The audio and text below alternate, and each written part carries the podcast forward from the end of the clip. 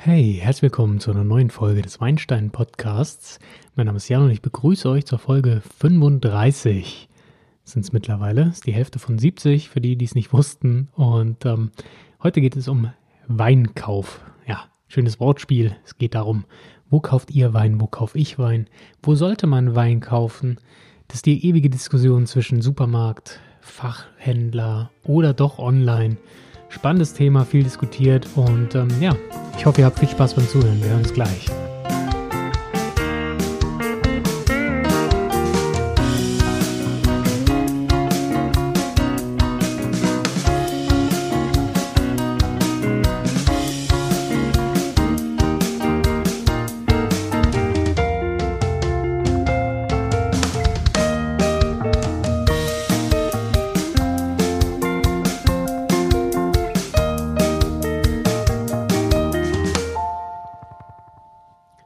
Yo, und bei Instagram und Co. ist es schon angeklungen. Das Thema wurde schon mal angesprochen. Ähm, stationärer Weinhandel, doch lieber online kaufen oder beim Supermarkt. Supermärkte haben wir ja zu Beginn der Podcast-Reihe mal besprochen, ganz am Anfang. Ähm, auch ein spannendes Thema, kommt immer noch gut an, denn ähm, die meisten Deutschen kaufen ihren Wein im Supermarkt.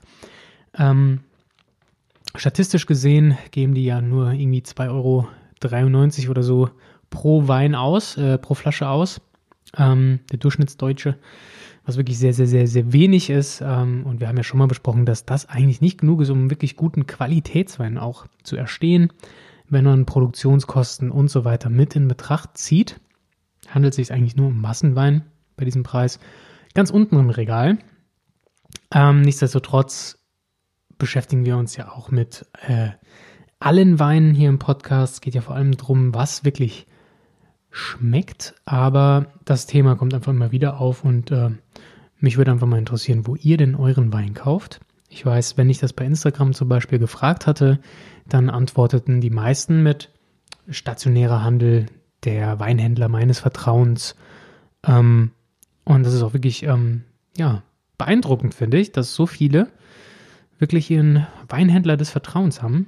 Ähm, kommt ja nicht so oft vor, da wirklich ähm, statistisch gesehen diese eigentlich in der Minderheit sind. Ähm, der Supermarkt macht nämlich etwa 60 Prozent des Marktanteils aus beim Weinhandel Deutschlands. Da ist dann online und die kleinen ähm, Fachweinhändler sind dann mit inbegriffen, also über 60 Prozent sind dann im Supermarkt ähm, und das Ganze wird natürlich auch immer weiter forciert. Wir haben die großen Player, Edeka und Co.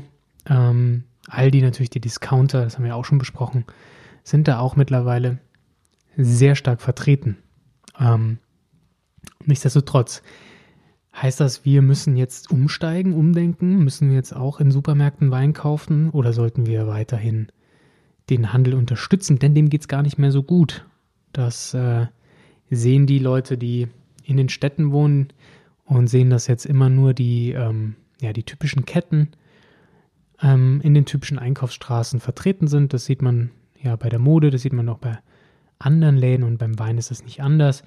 Wir sehen, wenn wir noch Weinläden sehen, meistens Jacques Weindepot, was ja auch nur ein Franchise ist, wovon ich aber auch sagen muss, ähm, habe ich bisher nicht so viele gute Erfahrungen gemacht. Ähm, da versuche ich die Finger wegzulassen. Das kommt aber ganz auf den Franchise-Nehmer an, wie er das alles aufzieht. Ich will das gar nicht pauschalisieren, nur bisher meine Erfahrung nicht so doll. Also der Markt für Wein an sich, der ist sowieso im Wandel. Wenn wir uns die Zahlen aus der Vogelperspektive anschauen, muss man feststellen, dass ja, die Weintrinker an sich eigentlich zurückgehen, was ähm, schon seit Jahren der Fall ist. Damit ist die Weinbranche auch nicht ganz so zufrieden. Das ist jetzt aber auch nichts, ja, was man verteufeln müsste. Ähm, Wandel ist ganz normal und ich finde, ähm, ja, die Branche muss sich einfach ein bisschen darauf einstellen, auch wenn jetzt viele vielleicht weinen und schimpfen, dass die Einzelhändler kaputt gehen. Wenn wir uns umschauen, ist das ja ein viel breiteres Problem, das nicht nur den Wein betrifft. Es muss man einfach gucken, okay, wie geht man damit um, wie kann man die Weichen stellen, um sich der Zukunft anzupassen.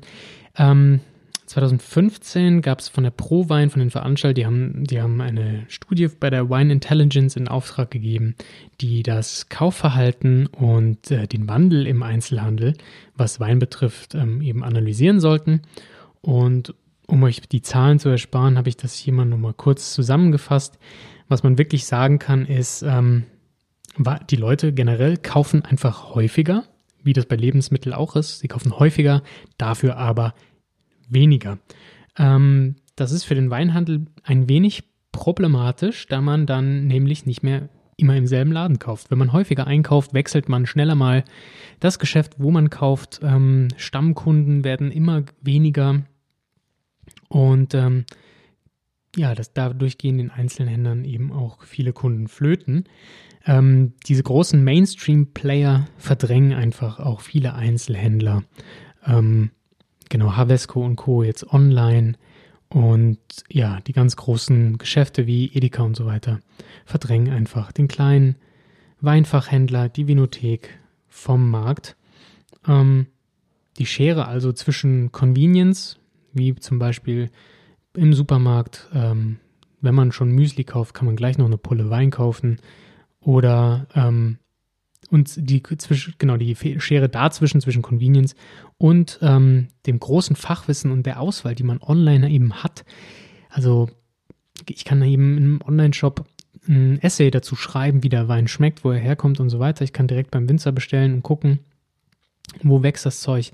Kann mir da ganze Romane durchlesen an Informationen zu den Weinen, die ich dann bestellen möchte, was so ein Einzelhändler zwar vielleicht auch in der Lage ist, denn zu leisten, denn ähm, die sind auch sehr gut informiert, aber oft ähm, ist es dann doch bequemer und man hat die Zeit zu Hause zu recherchieren und äh, die Auswahl online ist dann doch einfach viel größer. Insofern geht die Schere laut dieser Studie einfach auseinander, dass immer mehr Leute einfach sehr, sehr, sehr bequem Wein kaufen möchten, wenn sie eh schon einkaufen im Supermarkt oder sehr, sehr, sehr bequem zu Hause einkaufen möchten, dort dann aber Fachwissen und so weiter sich durchlesen und auch online bekommen, zusammen mit einer sehr großen Auswahl.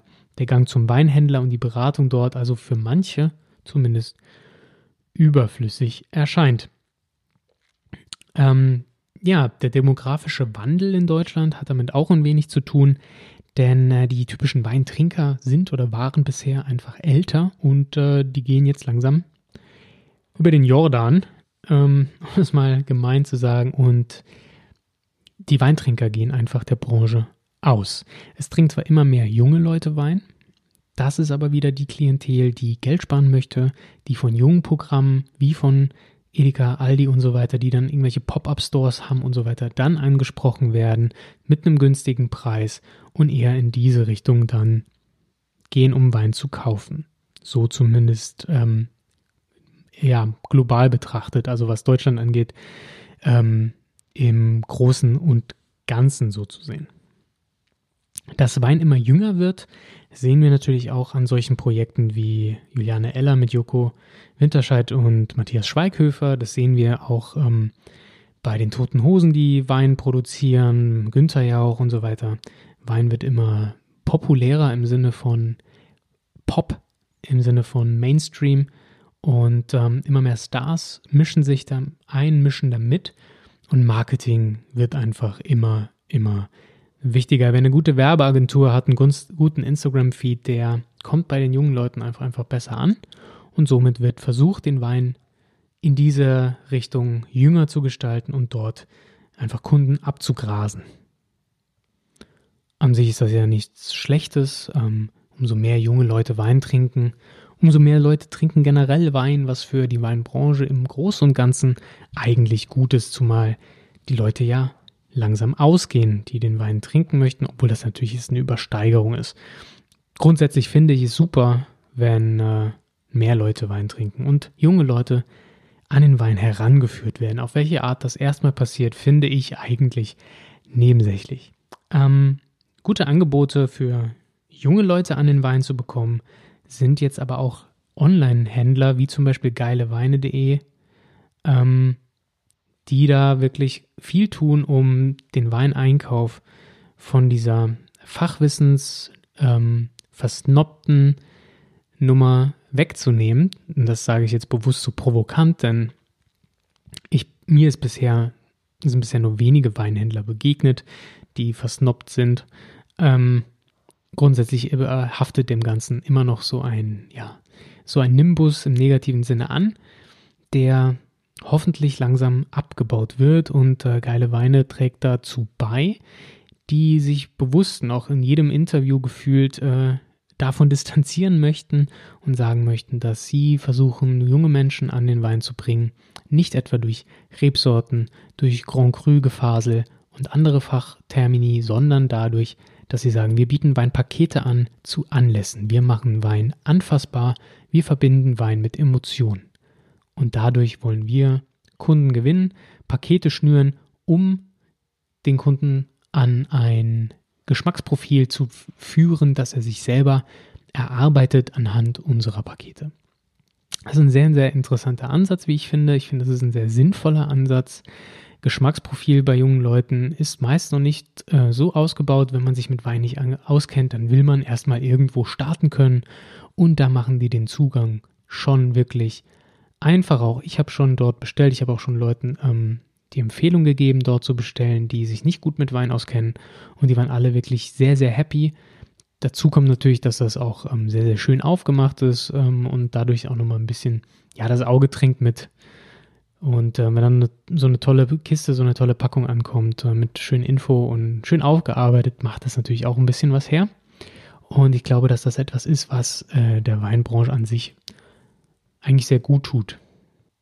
In diese Richtung schlagen auch Eight Green Bottles von Ramona und Philipp. Das ist ein ja, Startup für Wein. Die fokussieren sich meiner Meinung nach wirklich sehr auf Naturweine, haben einen Online-Shop, in dem es auch darum geht, sich ein Geschmacksprofil zu erarbeiten. Dort könnt ihr nämlich durch die Bewertung der Weine, die ihr bestellt und probiert habt, ähm, euch ein Profil zusammen Stellen, wonach dann euch Weine vorgeschlagen werden, beziehungsweise ihr baut euren Lieblingsweine-Shop sozusagen im Hintergrund eures Profils auf und habt somit auch ein schönes eigenes Geschmacksprofil, das ihr euch dort erstellt. Ihr seht also, es geht da sehr in Richtung Individualität, Weine kennenlernen, Weine bewerten, für sich entdecken, um, sie, um junge Leute an die Weinwelt heranzuführen und sie dort auch verankern zu können, sodass sie nicht ja, vor das große Meer gestellt werden, das zum Beispiel bei Havesco und Co. oder wie Campo auf sie wartet und ähm, wo von Parkerpunkten und so weiter gesprochen wird, was erstmal vielleicht den Neuling überfordert, zumal Parkerpunkte ja sowieso sehr streitbar sind. Richtig, das sind ähm, Dinge, die getan werden, online zumindest, um junge Menschen an Wein zu führen. Darüber hinaus gibt es natürlich in den Städten Pop-up-Stores für Wein. Dann gibt es ähm, auf jedem Fast Food, sorry, auf jedem, äh, wie nennt sich das, diese Food Truck Festivals, genau, gibt es mittlerweile auch Weinstände. Und ähm, genau, in dieser Szene wird es einfach immer ein bisschen jünger, junge Weinfestivals und ähm, junge Winzer sowieso, die durch die sozialen Medien und den Kontakt und den Einfluss in der Szene ähm, junge Leute an sich binden und auch an ihr Produkt. Das ist also sehr erfreulich zu sehen ähm, und gibt Hoffnung, dass da doch nochmal ähm, ein Schub kommt an neuen Weintrinkern. Das Problem des Einzelhandels bleibt dann aber immer noch ein wenig unberührt, denn man muss leider sagen, dass erstens mal es immer weniger gibt im stationären kleinen Fachhandel und ähm, sehr problematisch, auch meiner Meinung nach, ist, dass ganz wenige nur davon leben können ähm, dass viele das vielleicht nur so nebenberuflich machen oder dann noch einen Gastrobetrieb irgendwie anschließen, um da wirklich mit Geld zu verdienen. Ähm, das kommt leider dazu. Ich weiß, Geld ist nicht alles im Leben und ähm, aber ja, warum, warum sollte man so einen Laden betreiben? Nur von Luft und Liebe kann man sich ja dann auch nicht ernähren. Ähm, zumal man die Weine ja auch trinken möchte und die kosten auch Geld, ne? Ist also ganz logisch, dass das Konzept so nicht weiter funktionieren kann insofern man denn äh, da irgendwie nicht äh, schwarze Zahlen schreibt, die einen am Ende des Monats befriedigen. Bleibt also die Frage eigentlich, wo kauft ihr Wein? Ähm, ich habe, wie gesagt, bei Instagram festgestellt, dass viele den stationären Handel unterstützen, was ich wirklich ähm, hervorragend finde. Und ich möchte hier nochmal kurz so eine Pro-Kontra-Liste quasi abklappern. Stationärer Handel versus Onlinehandel erstmal. Ähm, ich finde nämlich, das sind eigentlich die zwei interessantesten äh, ja, Kanäle. Ich finde Supermärkte weniger interessant, deswegen fange ich da auch mal an. Ähm, also was wirklich in Supermärkten okay ist, ist der Preis. Also ich meine, das ist sehr wettbewerbsgetrieben. Ähm, Preise können dort schön reduziert werden. Auch die Masse macht den Preis natürlich. Es ist sehr bequem, wenn man einkauft, da noch eine Flasche Wein mitzunehmen. Und die arbeiten mittlerweile auch immer mehr an ihrem Angebot. Sie wollen das den Kunden immer transparenter machen. Da werden auch mittlerweile zum Beispiel bei Edeka Master Sommeliers eingestellt, die sich um Produktauswahl und Marketing und so weiter kümmern. Ähm, dass einfach ein Fachmann hinten dran ist, ist gar nicht so schlecht. Dann gibt es wiederum große Supermarktketten, die auch ähm, ja, jemand aus der Weinbranche am Tresen stehen haben. Da gibt es Verkostungen im Supermarkt. Ähm, das alles ist also ganz nett angedacht. Nichtsdestotrotz muss man feststellen, dass die Erzeuger, die man dort wiederfindet, wirklich nur die Big Players sind. Dann trifft man sehr viel Massenwein. Es wird schwierig, äh, sehr regionsspezifischen Wein kaufen zu können. Es wird schwierig, Lagenweine kaufen zu können. Es wird schwierig, ähm, ganz junge Winzer anzutreffen, die sich noch etablieren müssen, kleine Betriebe. Das ist einfach alles schwierig. Die ganze Vielfalt, die das, die den Wein so spannend macht, das alles, was uns so fasziniert, wenn wir eine Flasche Wein kaufen, ähm, das, woher kommt das alles, ähm, wie ist, welchen Weg ist der Wein gegangen, was gibt es zu wissen über die Familie und so weiter, alles das, was den Wein noch schöner, toller macht, das geht dort leider verloren. Also ähm, ich finde, man kann sich vorher informieren, wenn man weiß, den und den Winzer, den Wein, den trinke ich sehr gerne und den gibt es zufälligerweise bei Edeka kann man den dort natürlich gerne kaufen, wenn es denn für keine andere Möglichkeit gibt. Denn ich muss auch sagen, nicht jeder hat das Glück, irgendwo einen ordentlichen äh, ja, Feinkost- bzw. Weinhändler zu haben, bei dem man gute Weine beziehen kann. Das ist einfach nicht immer gegeben, je nachdem, wo man denn wohnt.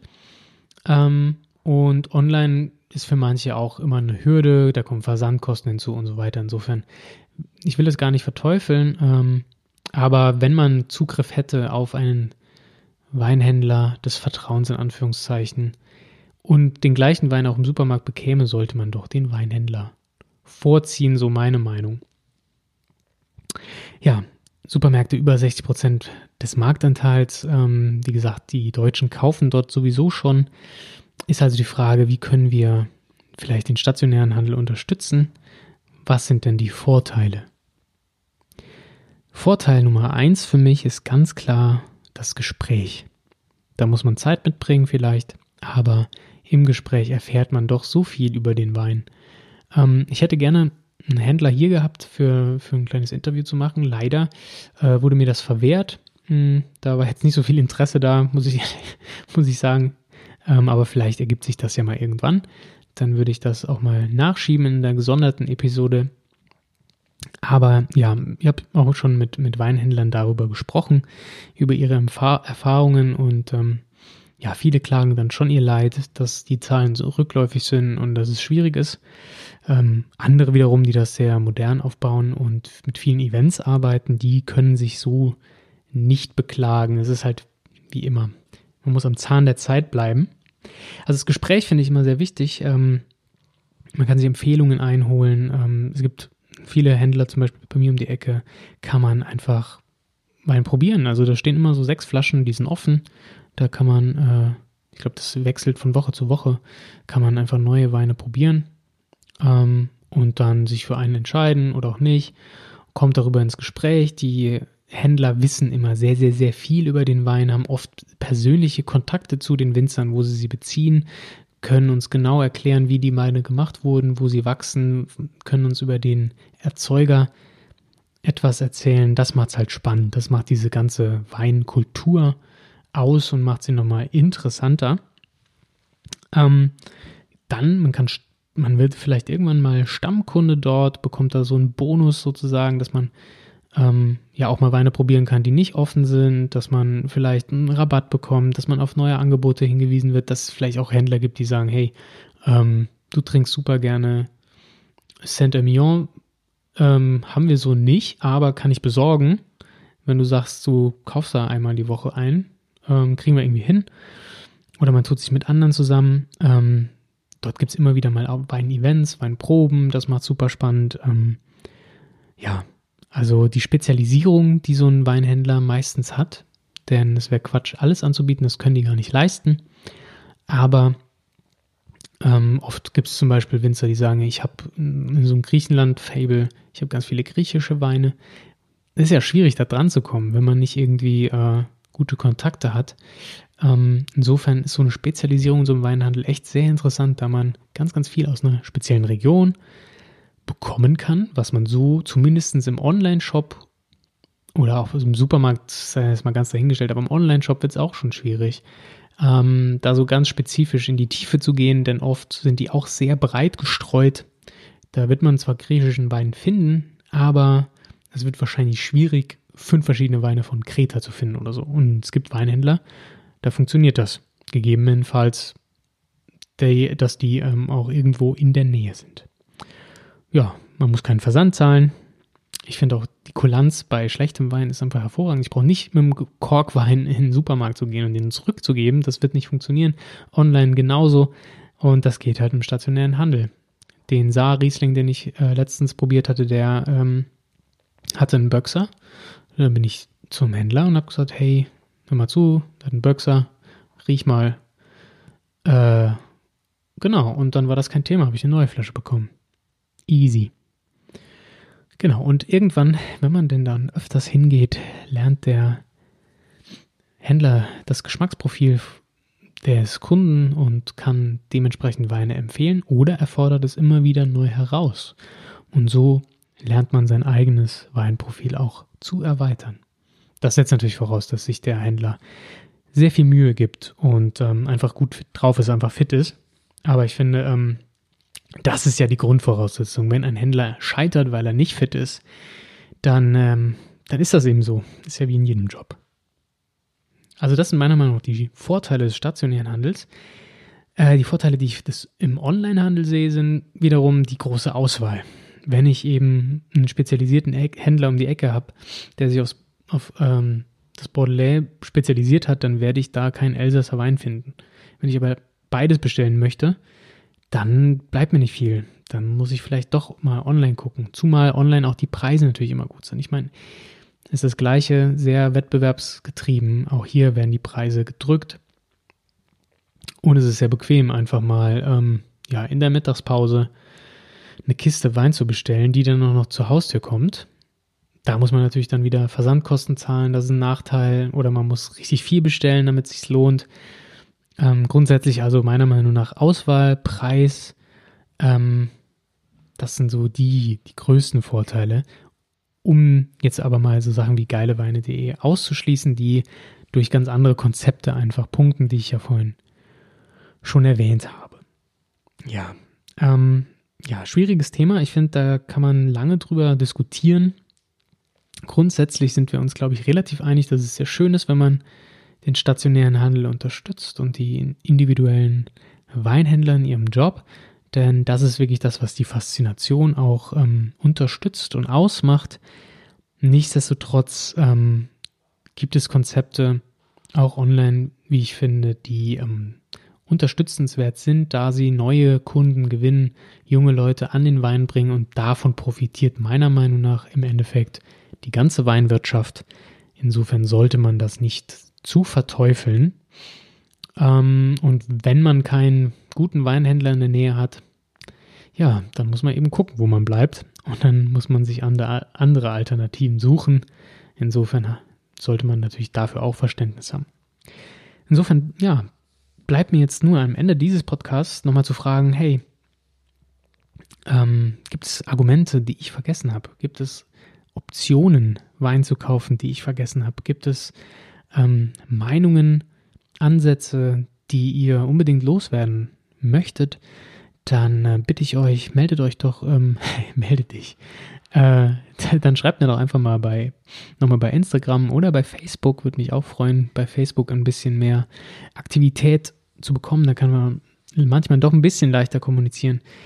Alles at WeinsteinPod und ähm, wenn ihr eine E-Mail schreiben wollt, dann bitte an jan.weinsteinblog.de.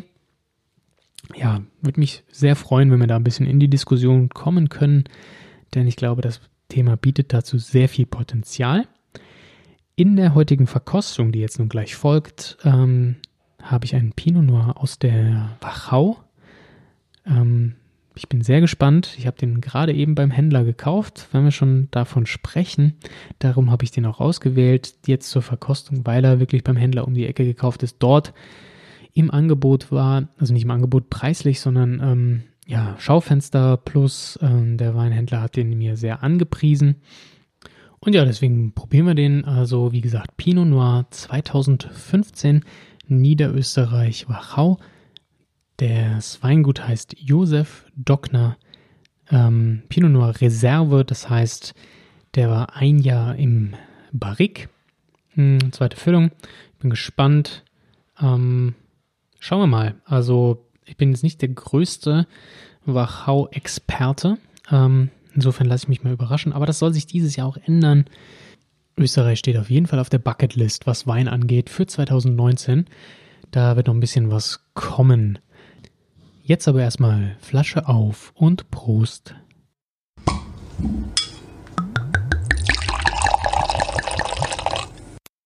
Das Weingut an sich ist relativ groß, eine Million äh, Flaschen im Jahr, 160 Hektar, liegt im Kremstal, ähm, Familienbetrieb und ganz gut aufgestellt, vor allem was grünen Feltiner angeht, aber in letzter Zeit immer mehr Rotwein, zum Beispiel diesen wunderschönen Pinot Noir, den wir uns ausgesucht haben, beziehungsweise mein Weinhändler mir ausgesucht hat. Der Reserve steht für zwölf Monate im Barrique und ähm, das riecht man auch. Der hat ein schönes Kaminfeueraroma, wie ich das nenne, da so ein bisschen verbrannte Eiche, nicht dieses typische Toast-Flavor-Ding, was man so kennt, sondern ich habe das Gefühl, man öffnet das Kaminfenster und riecht ähm, da so ein bisschen rein, sehr würziger Duft. Ich habe da so eine leichte Würze wie bei einer äh, so einer so einer Kruste von so einem von so einem Hähnchen, ähm, die wenn die Haut so ein bisschen ankokelt, dass so knusprig wird, so riecht das also relativ ähm, herzhafte Würze. Cassisfrucht, Brombeere, ähm, ja, ganz schön eingebunden und leichte Vanillenote, ganz leichte Vanillenote. Probieren wir mal. Mhm. Dezente Säure für Pinot Noir, nicht so extrem. Gut strukturiert, strukturiert den Wein schön. Die Tannine sind relativ mild. Ähm, die sind weich sozusagen. Wir haben nicht dieses körnige, beißende, sondern es schön strukturgebend, schön rund. Ähm, der Wein ist relativ vollmundig für einen sehr feingliedrigen Spätburgunder. Kommt schon wirklich gut rüber. Das Holz tut ihm sehr gut. Ähm, dominiert aber nicht. Ist nicht so ein Holzbomber, der jetzt nur nach Eiche, nur noch Vanille schmeckt oder. Nee, nee, das ist schon wirklich gut eingebunden. Die Frucht ist immer noch sehr präsent. Wir haben immer noch schön Brombeere drin, so eine dunkle Kirsche kommt da sehr gut durch, aber eben ergänzt von so leichten Eichen, Zanderholz, äh, Sandelholznoten. Also sehr aromatisch, würzig, mit einer schönen Fruchtnote, sehr elegant.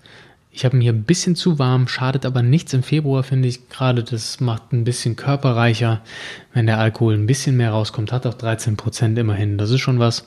Ähm, insgesamt wirklich sehr, sehr runde Sache. 14,90 Euro ist natürlich auch kein sehr geringer Preis, aber im Vergleich mit Burgundern gleicher Güte ist das ein Schnäppchen meiner Meinung nach und daher sehr zu empfehlen. Ähm, ja, wenn euch österreichische Weine interessieren, stay tuned. Ich habe vor, ähm, die nächsten Wochen mehr davon zu trinken und euch teilhaben zu lassen. Ansonsten, wenn ihr an der Diskussion teilhaben wollt, was den Weineinkauf angeht, dann ja, schreibt mir doch ähm, unter dieses Video beziehungsweise ähm, in meinen ähm, Instagram-Kanal. Ihr könnt auch bei Facebook schreiben. Würde mich freuen, denn ich glaube, das ist ein sehr diskussionswürdiges Thema und mich würde sehr interessieren, was ihr davon haltet. Insofern, vielleicht in, ähm, schaut ihr euch den, den, Wein mal an, vielleicht schmeckt er euch. Ähm, ich fand ihn wirklich gut, bin aber auch ein Spätburgunder-Fan. Ähm, aber falls ihr Interesse habt, hoffentlich ist es jetzt geweckt. Und von daher wünsche ich euch ähm, ja, schönen Abend, Mittag, Tag, was auch immer, wann ihr auch immer das guckt und äh, viel Spaß beim Weintrinken weiterhin. bez Ciao.